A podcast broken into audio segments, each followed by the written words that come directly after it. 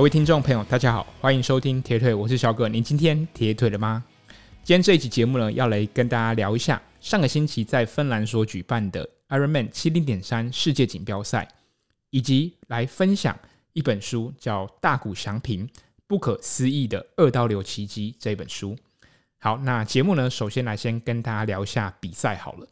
呃，这一场芬兰举办的七零点三世锦赛，我自己觉得。在第二天的男子组的精彩程度，没有像第一天女子组来的那么的精彩。呃，这边来跟大家分享我的一些看法跟原因。哎，首先呢，呃，PTO 的比赛，那包含美国的巡回赛以及新加坡的巡回赛都刚结束。那尤其是新加坡的比赛刚好结束后，隔一周就是这一场七零点三的世锦赛，所以我觉得包含在下个月九月。就是男子组 Ironman 的尼斯世锦赛，等于是很多大的比赛呢，都刚好集中在呃八月份到九月份这段期间。那我觉得，如果是一个职业选手，那同时又有呃竞争非常激烈，能够在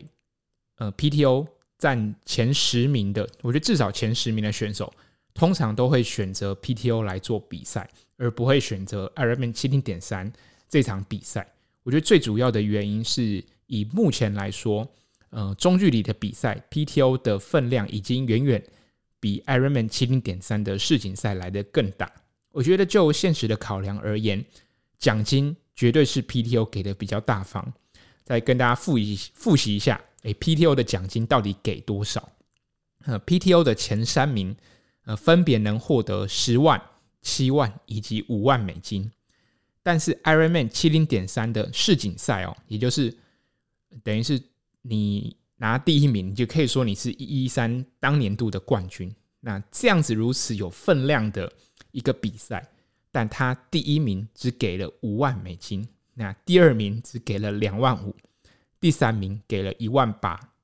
那一万八千美金，呃，这样子的一个金额，在 PTO 要第几名就可以拿到呢？你只要 PTO 排名第九名，你就能拿到 Ironman 七零点三，呃，第三名的这样子的一个成绩。所以综合考量下来，不论是在嗯时间或者是比赛等等的，我想很多的 A 级的职业铁人三项选手绝对会以 PTO 作为他们首要的一个考量。而在积分上，诶，可能是差不多的，但是。从奖金上面来看，诶，PTO 确实给的比 Ironman 来的多的非常非常的多。那为什么会说女子组的比赛相对比较精彩跟比较激烈一点呢？因为女子组的 Ironman，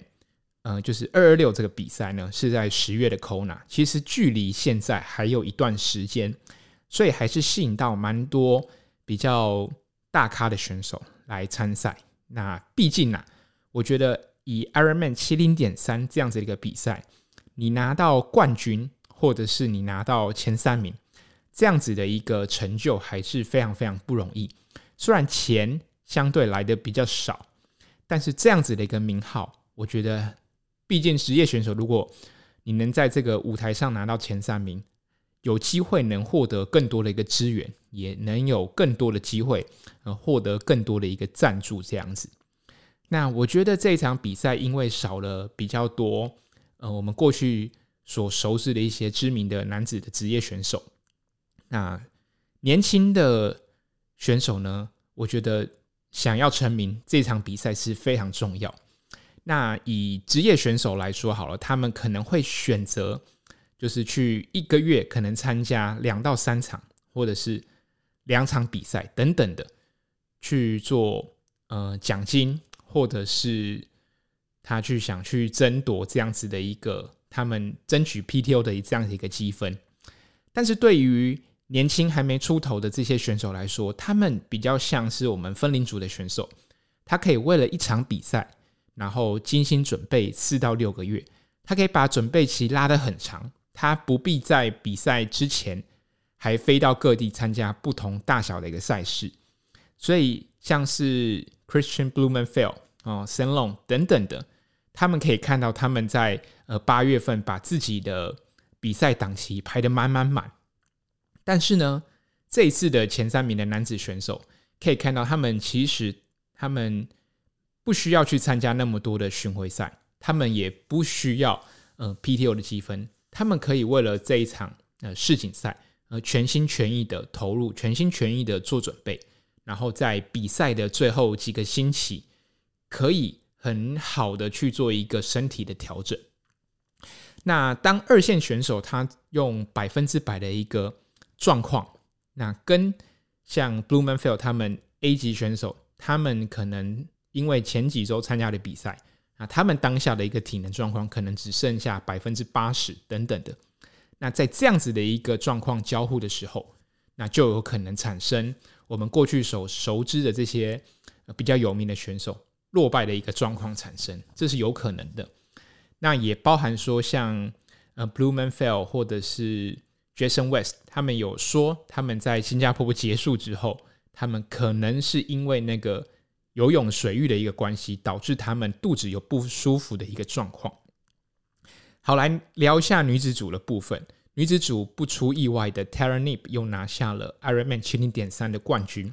那包含去年她也拿下冠军，所以等于是二连霸。那我自己觉得这场比赛比较振奋人心的呢，是 Cat Matthew，他以一小时十六分三十八秒的一个跑步赛段的成绩，成为呃全场女子组跑步最快的一个选手。那他也是从排名比较落后一路追赶到最后拿下第二名。我觉得这个对他来说，或者是对他的粉丝来说，都是一个呃非常能够提振信心的一个好成绩。毕竟，Cat Matthew 他去年经历过一个呃非常严重的一个车祸，那到现在等于是经历了将近一年的时间，他能重新找回过去这样子的一个状态，我觉得是非常非常的不容易。那这样子的一个跑步成绩，也让人非常期待 Cat Matthew 他在十月份 Kona 的一个表现。那男子组的部分呢，前三名都是德国选手。那我觉得这一场比赛会让人有一种想象，会期待，哎，这三位选手或许，呃，有一天他们会成为现在的 Jan Frodeno，或者是 Patrick，或者是 Kinley 这些，呃，过去德国包含现在啦非常知名的一个选手，但是因为我刚提到这三位选手都基本上是准退休或是已经退休的一个状态，所以。一些德国在铁人三项是非常呃出色，也非常非常的厉害。那我觉得，包含他们的地理环境、教育等等，他们投注很多资源，或者是他们的环境，造就了呃很多优秀的铁人三项选手。包含很多女子组的选手也都是诶德国出来的。那这一次男子组的前三名都是来自德国的选手，就会非常期待。诶，之后也可以看到就是。有德国的年轻人能够把德国的铁人三项成绩继续往上推升，这样子。那这场比赛呢，还有其他呃所谓的呃零星八卦可以聊一下啦。对，毕竟呃像是刚提到的 Jason West 还有 Christian 呃 Blumenfeld 他们比赛前就有肠胃不舒服的问题。那甚至 Lionel Sanders 呢，他竟然在骑车的时候，因为越过了。裁判口中所说的，你不能超越这个中线，而这个中线竟然是想象出来，而不是实际的呃道路的一个中线。那最后 Lionel 还有跟这个裁判去 argue 吧，对，然后造成 Lionel 竟然被判就是呃取消资格这样子一个状态。所以其实一场比赛，嗯、我觉得可以看到这些年轻的选手，他们能够。为了世锦赛全心全意的投入，然后刚好也遇到了呃过去我们所熟知的这些知名的铁人三项选手，一些状况不好，或者是一些可能遇到不是他们自己能处理的一个状况，那让前三名的选手都是让大家眼睛为之一亮。我觉得这样子的一个呃比赛的一个结果，就让大家觉得其实。铁人三项本来就是一个变数很多的一个运动，它的时间相较于其他呃运动赛事可能比较长，所以在整个过程当中，你其实把自己准备好，总有一天你的表现也能够被看见。我觉得就像二零一九年的 Gustav Eden 一样，他在尼斯拿下七零点三的世锦赛冠军，其实当时也不知道，应该很多人都不知道 Gustav 呃是谁。那直到那场比赛结束之后，呃，刚好 Iden 他戴了呃顺泽宫的帽子，哎，从此之后，呃，Iden 他获得了捷安特的赞助，那甚至包含后面他拿到了很多的资源，甚至成为去年 Ironman Kona 的这样子的一个冠军。呃，尽管他的表现现在哎不是很好，他也在呃新加坡的 PTO 结束之后说，今年不是他的年。但是可以看到，当年轻选手准备好，在一个非常重要的比赛能够出头天的时候，我觉得这是给后面更年轻的选手一种振奋。对，我觉得这是一种很棒的，也非常值得的一个学习的一个过程。那这场比赛毕竟是在芬兰举办，那台湾也有一些选手，呃，在去年垦丁的这个比赛当中拿到了资格，也。到了现场参加比赛，那我自己觉得，现在到国外比赛，我查了一下那个机票的价格，我觉得真的是非常非常的贵。但是贵呢，不是机票的问题，是我本身的问题。对，那一定是因为收入不够多啊，口袋不够深啊，导致我这个想出国比赛的欲望呢，看那个价格之后就瞬间被扑灭了。但是如果真的你有时间，你呃，你有这个。金钱上你还能够支付得了，我会非常推荐大家可以去国外多参加比赛，然后去看一下，诶，国外选手，你看他们国外选手去查了一下成绩，M 三十组的，还有成绩在四个小时以内，这真的是非常非常不可思议。你，虽然去国外你根本不用想着去，嗯，拿到前几名，但是能够跟国外的选手在，你不要说学习到什么。光在那个国外的那样子的一个场地跟风景当中游泳、骑车、跑步，我觉得就是一个非常非常享受的一个过程。所以有机会，我觉得不一定要去出国参加，一定要去参加所谓的世锦赛这样子一个等级的赛事。我觉得包含参加就是一般的 Ironman 比赛，我觉得都可以学习到，也看到非常多。那这些经验跟这些回忆，我觉得都是非常难得可贵的。好的，那接下来，就来跟大家分享一本书，叫《大谷翔平不可思议的二刀流奇迹》。那这本书其实我看完一段时间了。那我觉得为什么要来分享这本书呢？毕竟，呃，在这个职业棒球场上，要能够专注把打击或者是把投球这件事情做好，我觉得都非常非常的不容易。那既然大谷呃翔平可以说是两个人。他们可以把这个投手跟打者的角色都扮演好，我觉得就有一点类似。诶，我们铁人三项要如何把这个三个项目都诶做好，有异曲同工之妙这样子。那我觉得，嗯，会想分享这本书的原因，也是因为我觉得大谷他的特色，他的大家都称作他叫做天才高中生。那会被称作天才，除了可能他在呃某部分来说，可能天生就有优势之外，我觉得像是他的身高等等，但他背后的付出的一些努力，我觉得很多时候运动圈的概念虽然是可能是不同项目，但是呃，当你可能在呃在不同的运动项目之间，还是可以找到一些共鸣。对，我就就觉得说，像大谷他可以把两个项目都做得很好，那我觉得也有一部分可以用在我们的一般的铁人如何学习大谷的一个精神，或者是他的方法，让我们的三项能够达到一个完美的平衡。所以，呃，这个书不是来分享说，诶，大谷到底多厉害，或者是他在大联盟的一些数据等等的，而是我想分享，呃，这位选手他为什么他可以登上大联盟。他在过程当中，他历经了受伤，而虽然他目前的手，呃，因为就是撕撕裂伤的关系，那导致他现在没有办法投球。不过他今年的表现，或者是他过去几年的表现，是一年比一年的好。所以在节目当中呢，会针对一些他的训练的观念、想法，来带入我们平常铁人三项的一个训练当中。好，那首先来聊一下，在聊大谷之前呢，呃，先来聊聊他的教练，就是花卷东高校，就是大谷母校的教练。佐佐木教练他说什么？他说他会要求每个球员，他要在他自己的呃笔记本上写下自己对棒球领域的这样子的一个目标，然后依据这些目标写出自己要加强的能力。那我自己觉得，对于我们的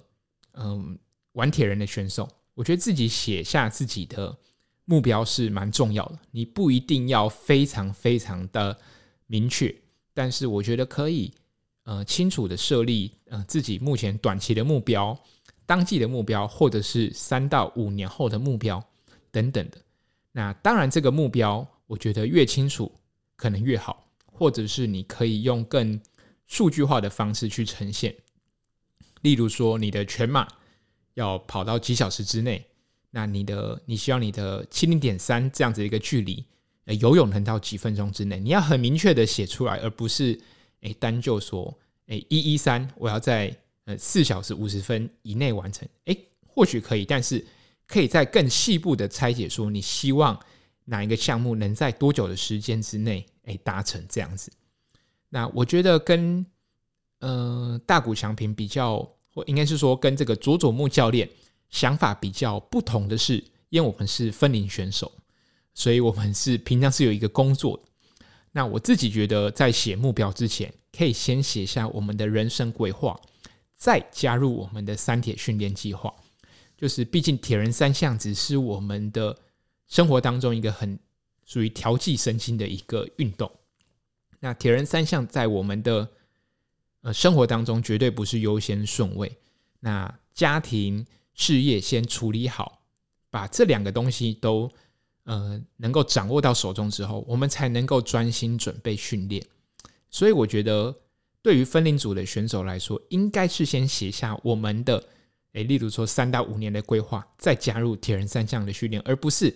先把我们的铁人三项呃训练写好，然后再去。影响到我们的一个人生规划，我觉得这样子的一个顺序，可能是我们跟诶职业棒球选手或者是职业选手不一样的一个部分。例如这样讲好了，你可能有换工作的打算，那你可能预计你在一年后要换工作。好，那你换了工作之后，你的目标是什么？嗯，我想大部分很难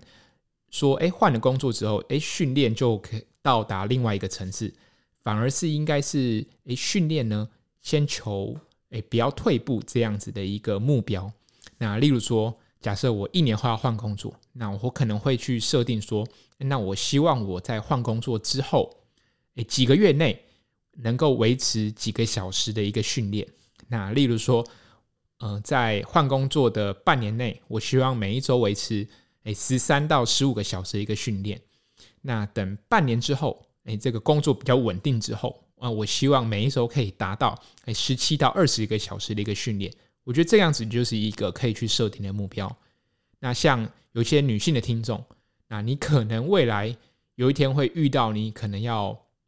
呃待产或者是呃生孩子的一个状况，那你就要去规划说，诶，我大概可能时候什么时候生产？那孕期前我需要做哪些训练？那产后呢，你也要给自己设定一个目标。我觉得这也是。很重要，诶，不是说怀孕就给自己压力，而是一个，诶，当你设定目标了之后，你比较清楚你的方向，这样子。那永远要记住，铁人三项这个运动呢，不过是我们生活的调味品，不是我们人生的全部。所以在规划我们的计划的时候，应该是先写下我们的人生规划，再加入我们铁人三项的一个训练。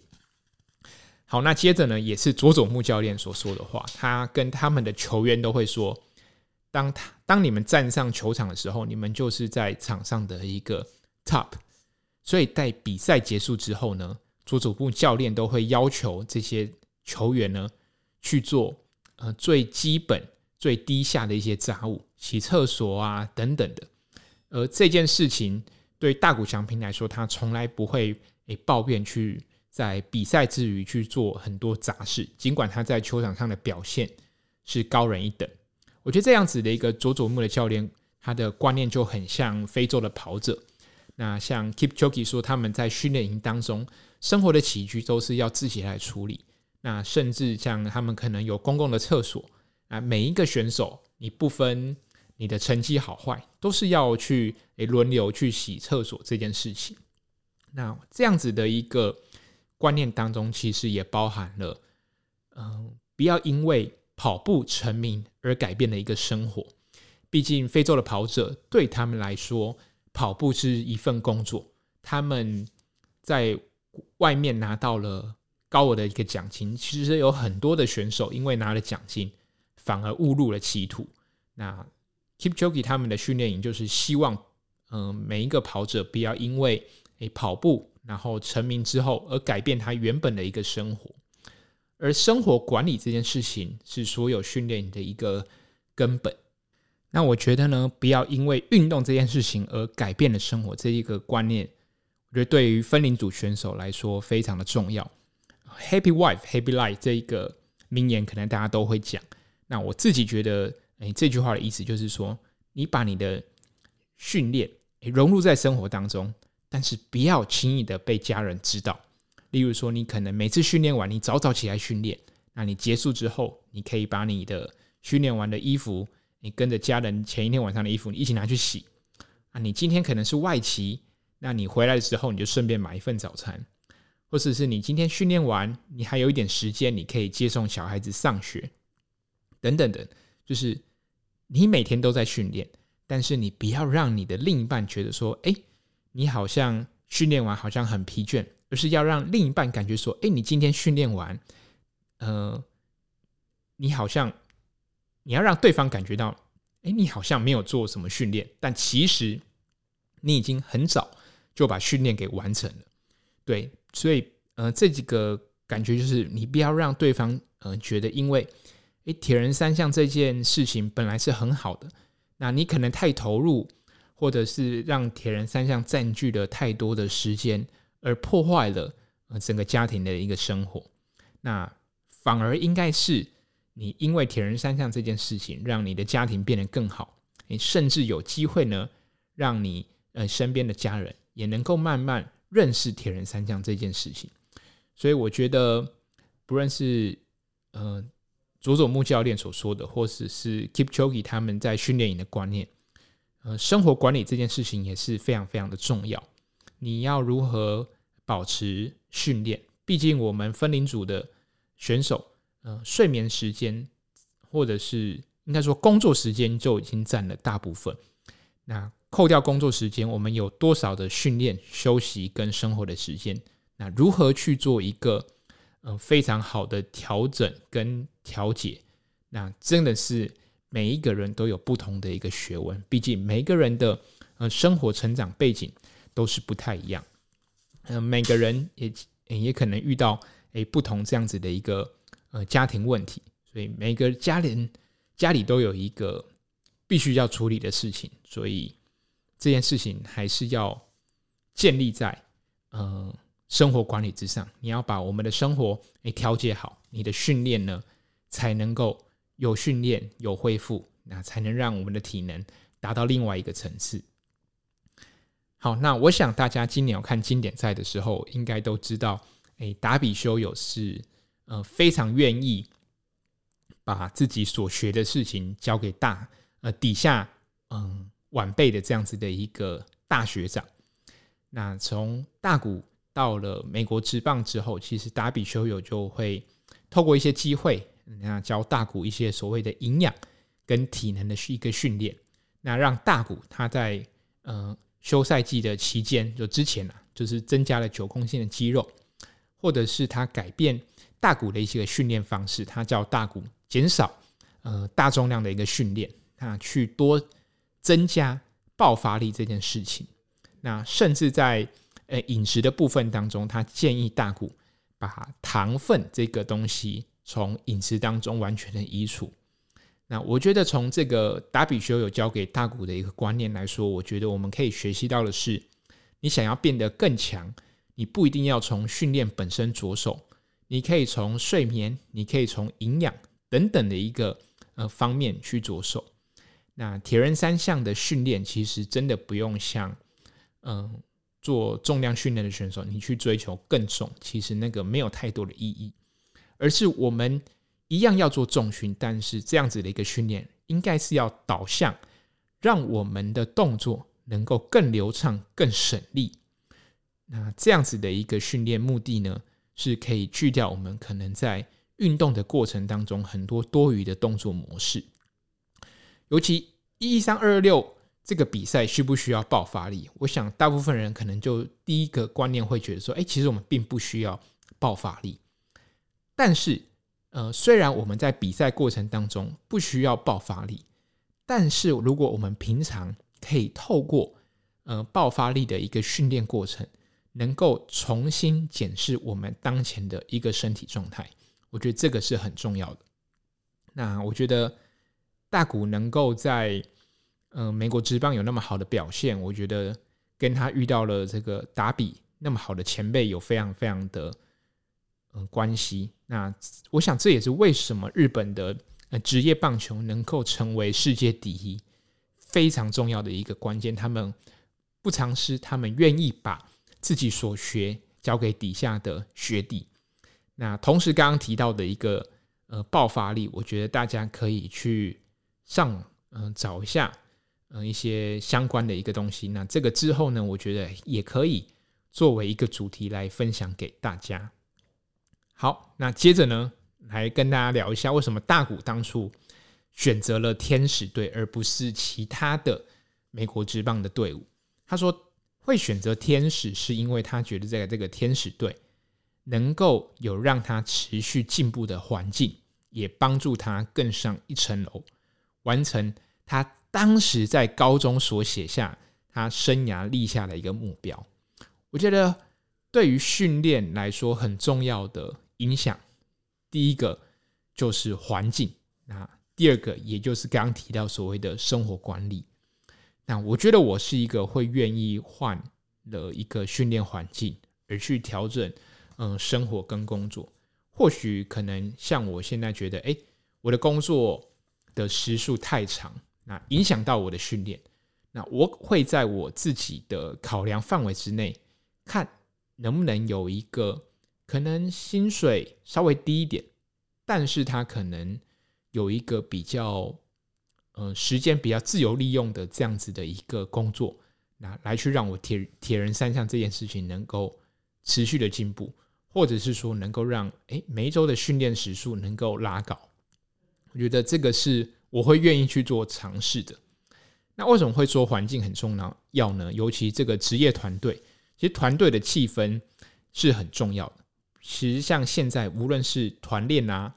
或是我像有些听众，他可能你们可能是上了教练课，那除了教练本身以外，我觉得是在这个团练的过程当中，或者是上团课的过程当中，你，找到一种归属感。像我觉得铁人有时候平常我们不一定会团练，或者是说团练时间可能就是一周固定几天，不会每一天。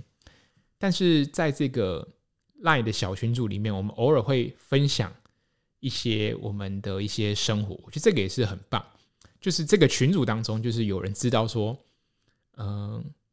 嗯、大家聚在一起原因虽然是因为运动，但可以发现后面，嗯、这个群组里面其实发现很多讨论的呢，都不是在聊运动本身这件事情，而是在分享生活。但这样子的一个，不是说诶群组里面一定要聊聊运动，而是要讲的是说，诶会发现说。这个群组的用意并不是要让诶每一个人里面每个人都成绩就是突飞猛进，诶，而是在这样子的一个群组当中，诶，可以知道，诶，大家呃生活的其中一部分都有在做铁人三项，而自己做铁人三项其实是孤独，但是有这些人听你分享你的生活大小事，我觉得这个是很棒的。好，那今天这一集最后一个。呃，想要跟大家聊的就是大谷他自己在呃每一次的春训啊，其实他表现都并不如他在球季中的一个表现。那他有记者就问他说：“哎，你会不会觉得你这个春训的表现很差啊？”但是大谷的回答他说：“他觉得他在春训的表现不错。那他每年在春训的期间，他都很难找到这个节奏。他每一年在春训的时候都是这样子的感觉。那他会想办法把这个还没找到节奏的一个状况呢，能够调整好。那我觉得这个呼应到的就是，我觉得一个优秀的选手不是永远保持在最佳的一个状态，而是在遇到低潮或者是状况不好的时候，能够调整自己。那我觉得有些听众，你可能玩铁人玩久了，你就会渐渐发现，哎，你会更了解自己的身体，你哪些地方开始不舒服，哪些地方开始疼痛，尤其历经过一些大小的伤痛之后，我觉得这个都是经验。那你有这些，呃，伤痛的经验之后，你就会知道说，哎，我哪边开始不舒服，就会接近我，呃，可能受伤的一个临界点。那当你一年一年。反复的时候，我觉得，呃，你会更了解自己的一个身体。那当你更了解自己的身体的时候，你在训练的过程当中就不不容易所谓的可能走火入魔，或者是发生受伤的一个状况这样子。那像我个人，我觉得我是一个在每一次训练周期之前，尤其是前几周，我是一个非常容易过于投入的这样子的一个个性啊。对，所以。对我来说，我会现在我会在诶周期当中，嗯、呃，安排所谓的减量周。过去我可能自己觉得哦，好像每一周呃一定要达到某一个训练的一个时数，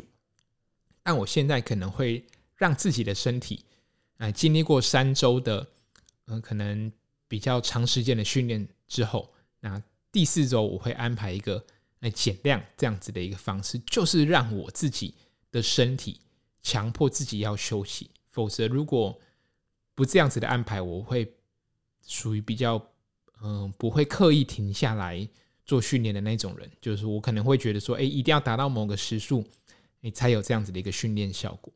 那每个人其实，在训练的过程当中都有自己的一个节奏。那你也不用担心，你因为在团练的过程当中你跟不上别人，然后就很气馁等等。其实并不用，我觉得就像投资一样。每投资也是要抓到自己的节奏，对不对？每个人用的方法都不一样，有些人就是长期投资，有些人就是短期投资。那有些人呢，他是可能是基本面的操作等等的都没关系，你只要最后能够获利呢，都是一个好方法。所以，好的选手不是每天都获利，好不好？我们放大长期来看，诶，有一定程度的获利，那那个都是一个好的方法。找到自己的方法，就是嗯。很重要的，OK，那今天的分享就到这边。那下一集呢，也会就《大谷翔平》这本书里面的一些其他观点，来去延伸到我们铁人三项的一个训练的内容。那希望今天的这一集节目大家能够有所收获。那非常开心，如果你愿意支持这个频道，也欢迎到我的连接栏里面有小额赞助的一个连接。那或者是你也可以在 Podcast 底下留言给我，让我们有一个好的一个交流。啊今天的节目就到这边，我们下一期再见喽，拜拜。